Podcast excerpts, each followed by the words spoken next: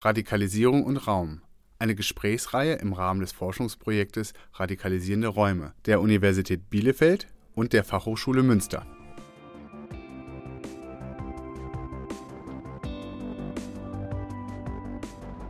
Herzlich willkommen zur Gesprächsreihe Radikalisierung und Raum.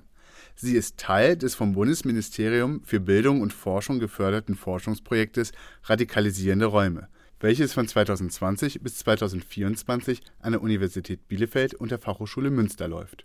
Im Rahmen der Gesprächsreihe sammeln wir Perspektiven aus der Praxis und Wissenschaft auf die Rolle von Raum für das Verständnis von Radikalisierung. Alle Informationen und Ergebnisse des Forschungsprojektes finden Sie unter www.radikalisierende-räume.de sowie bei Twitter unter radikalisierende Räume.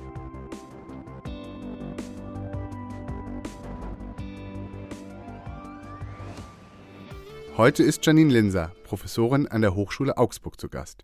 Dort lehrt und forscht sie zu den wissenschaftlichen Grundlagen sozialer Arbeit. Zu ihren Forschungsschwerpunkten gehören die Prävention von Radikalisierung sowie die politische Partizipation Jugendlicher. Sie ist außerdem assoziiertes Mitglied im Projekt Radikalisierende Räume. Das Gespräch führte Sebastian Kurtenbach von der Fachhochschule Münster.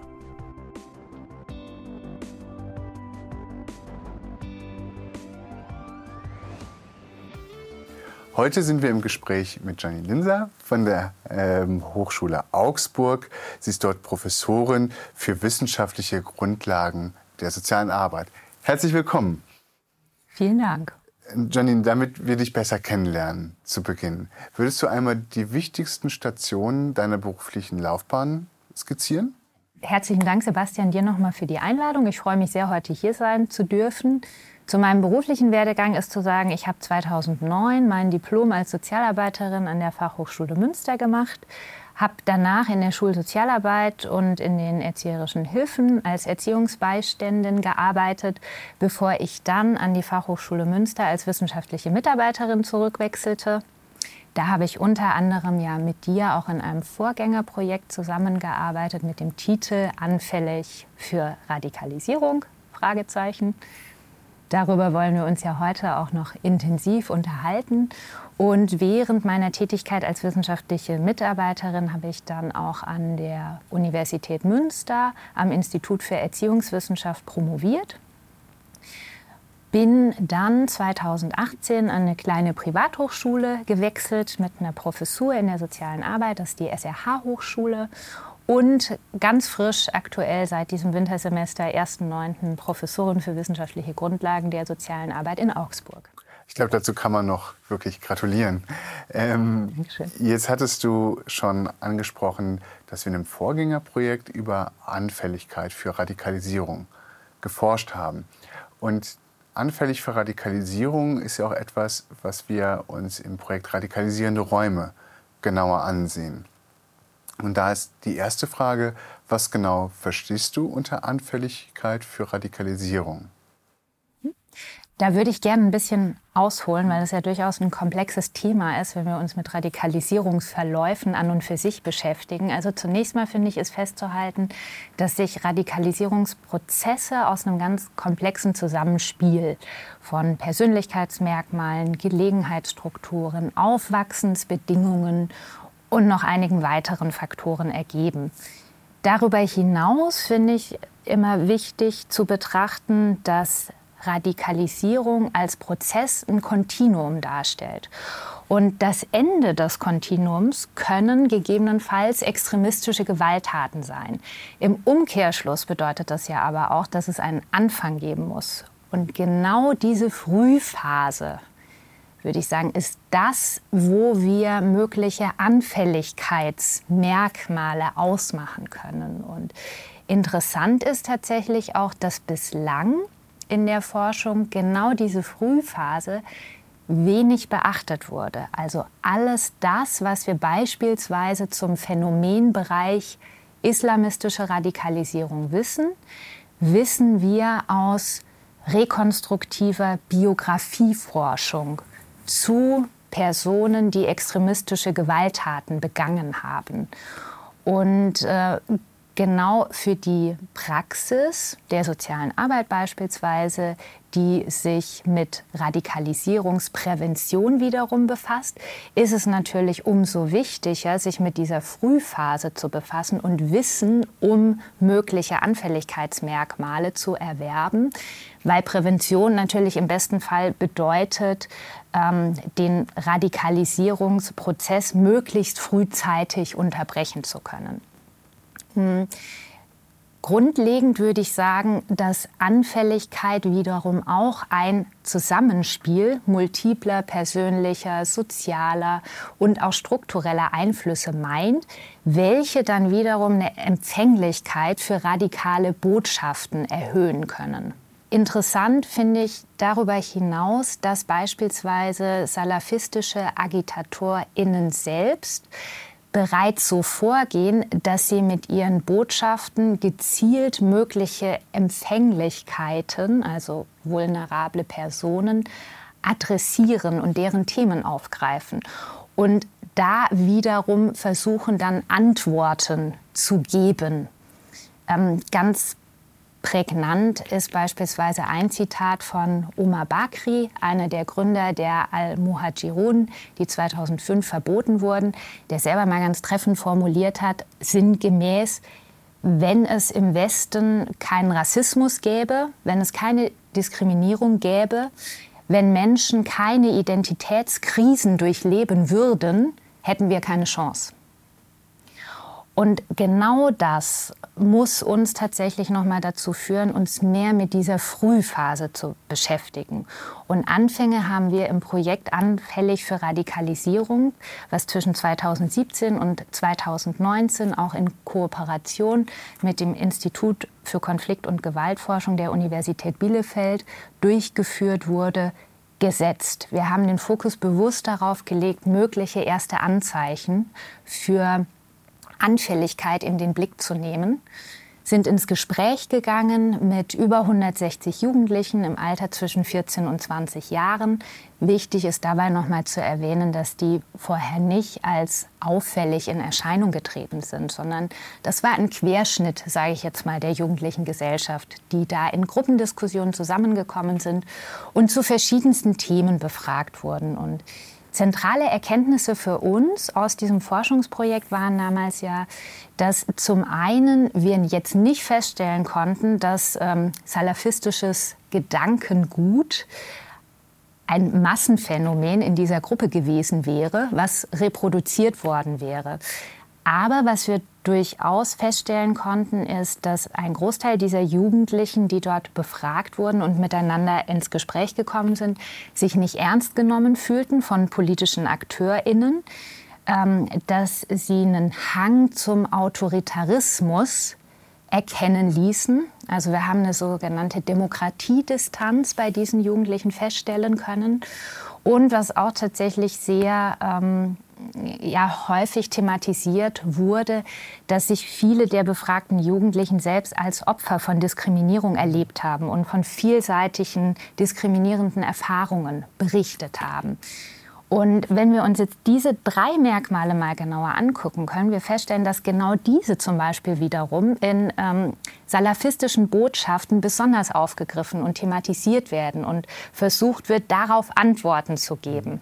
Wenn ich dich dann mal richtig verstehe, ist Anfälligkeit für Radikalisierung ein Zusammenspiel aus persönlichen Dispositionen oder auch eigene Erfahrungswelten mhm. und Sendern, dass sie spezifische Botschaften, Narrative produzieren, die dann auch entsprechend verarbeitet werden. Exakt.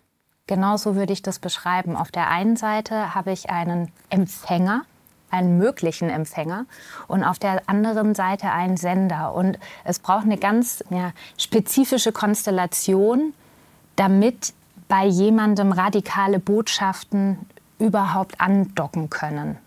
Und das, was da genau alles passieren muss, das müssen wir noch genauer verstehen und durchdringen. Das sind wir erst in den Anfängen, würde ich sagen. Da steckt die Forschung noch in den Kinderschuhen. Und warum ist das so besonders? Also warum ist das bislang nicht gemacht worden? Weil die Radikalisierungsforschung, die ist ja wirklich groß ausbereitet. Die, auch die Rechtsextremismusforschung, wie es ja auch ähm, traditionsreich. Wir gucken uns im Projekt Radikalisierende Räume ja islamistische Radikalisierung an. Aber warum ist diese Anfälligkeit für Radikalisierung bislang noch nicht untersucht worden? Also eine Fantasie, die ich dazu habe, ist eine relativ simple. Ich vermute einfach, dass aufgrund der Komplexität dieser möglichen Anfälligkeitseinflüsse, Faktoren, äh, wie auch immer, man bislang sich da noch nicht rangetraut hat, weil es mhm. erstmal einfacher war, zu versuchen, mit den Personen zu arbeiten, die man am Ende des Spektrums identifizieren konnte und dann quasi rückwärts zu gehen. Also dann hatte ich eine Blaupause und das ist eine radikalisierte Person, sie hat eine extremistische Gewalttat begangen, beispielsweise einen Anschlag oder so. Jetzt gucke ich mal, wie, wie konnte es so weit kommen? Was ist im Vorfeld alles passiert? Da muss ich einfach nur zurückgehen. Das, was wir jetzt versuchen, ist, wir, wir versuchen etwas zu greifen, was wir nicht sehen können. Und das ist unheimlich schwierig. Das ist komplex, das erfordert viel Zeit, viel Ressourcen.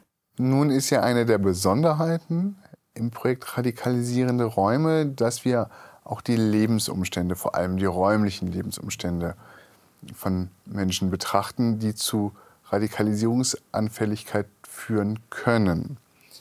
Was kann man denn tun, um diese räumlichen Lebensumstände, also ähm, beispielsweise die Stadtteile, aber auch die gesamtstädtische Ebene ähm, zu adressieren, um Prävention zum Beispiel auf der kommunalen Ebene so zu gestalten, dass die Anfälligkeit für Radikalisierung geringer wird. Ich würde gern mal so einsteigen, erstmal nochmal zu erläutern, warum eben eine räumliche Betrachtung von Radikalisierungsphänomenen, beziehungsweise anders ausgedrückt, warum die Einbeziehung des Kontextfaktors Raum in der Betrachtung von Radikalisierungsprozessen so relevant ist. Also wir wissen beispielsweise aus der Armuts- oder aus der Ungleichheitsforschung, wie relevant Kommunen, Stadtteile oder auch Strukturen sind im Hinblick auf Lebenschancen. Ganz genau wissen wir das für die Bereiche Bildung,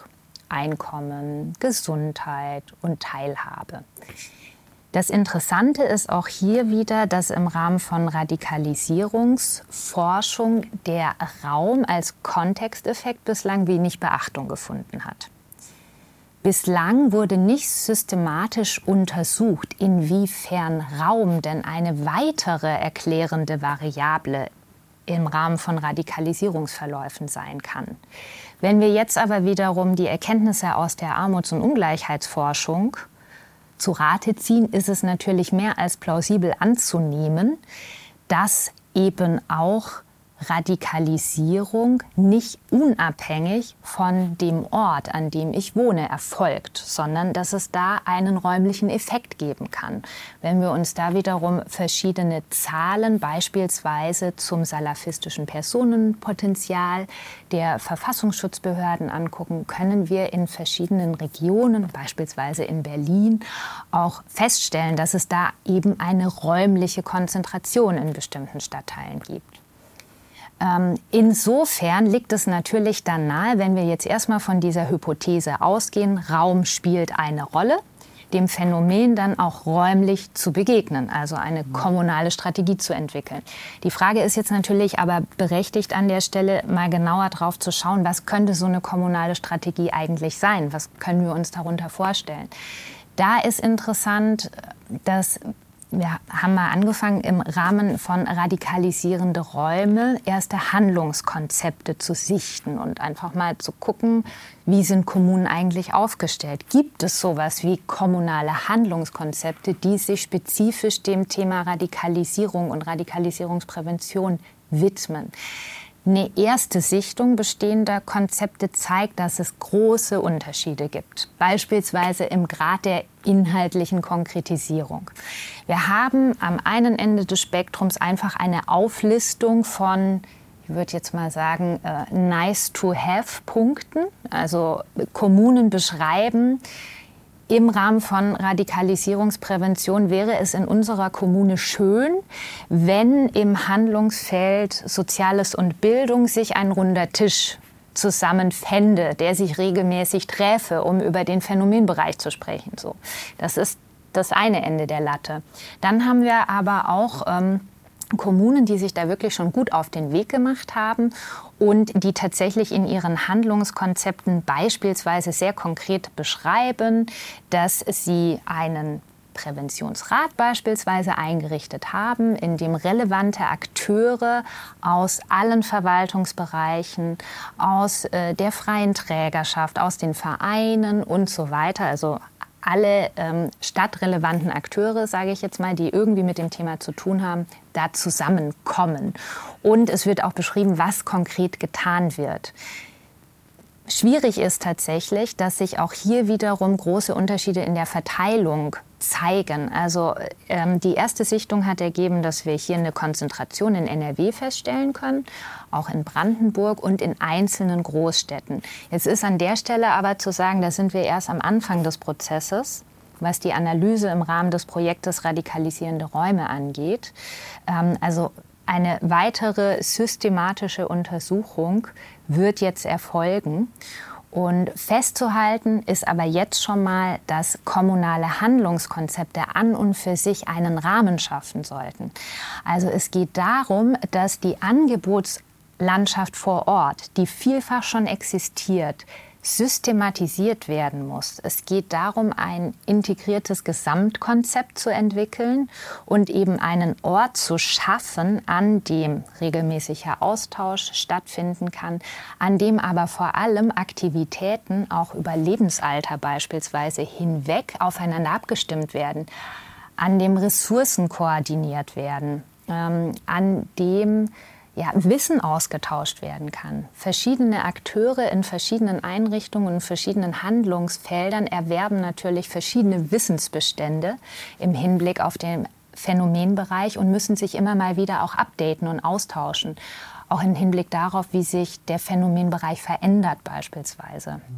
Aber das hört sich für mich an, als wäre die kommunale Aufgabe vor allem darin zu verstehen, dass sie die verschiedenen Angebote und Projekte, Maßnahmen in einer Stadt aufeinander abstimmt. So würde ich das beschreiben, ja. Und jetzt ist die offene Frage, wie so ein ideales Handlungskonzept denn aussieht. Das ist die spannende Frage, die ich jetzt tatsächlich auch noch gar nicht beantworten kann. Aber unser Ziel im Rahmen von radikalisierende Räume ist es genau da, ein, ein How-to im Endeffekt zu entwickeln. Ein äh, How-to-Handlungskonzept, hast du das mal schön genannt. Das hat mir ganz gut gefallen.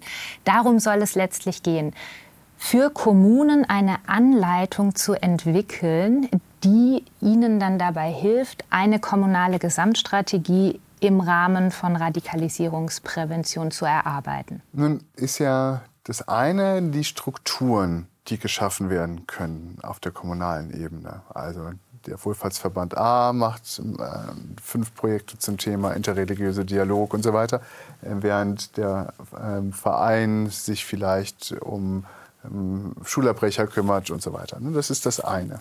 Das andere ist dann der Auftrag der sozialen Arbeit, wie man räumlich arbeiten kann. Jetzt kommst du aus der sozialen Arbeit, du kommst auch aus der Schulsozialarbeit.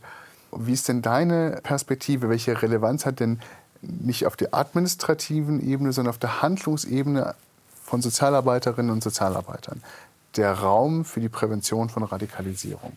Also ich könnte in einem kurzen Satz beantworten, hat eine ganz hohe Relevanz für die soziale Arbeit.